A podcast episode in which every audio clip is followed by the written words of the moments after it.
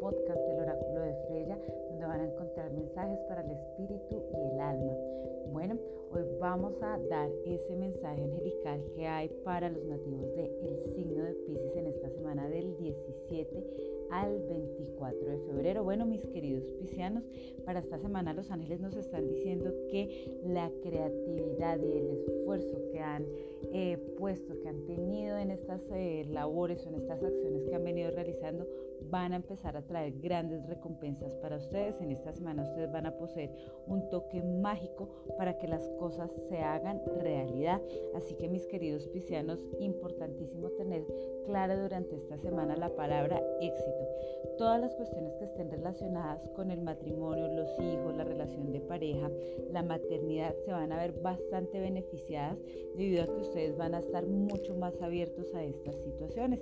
También mis queridos nativos de Pisces, es importante que si tienen mascotas, pues eh, estén muy pendientes de ellas o busquen cómo conectarse con sus mascotas.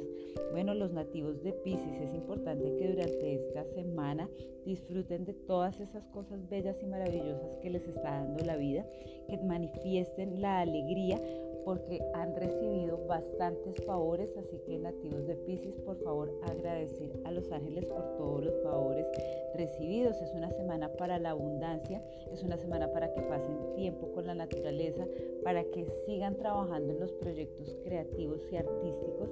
Es un tiempo para que ustedes amen y cuiden de los demás, pero también amen y se cuiden a sí mismos.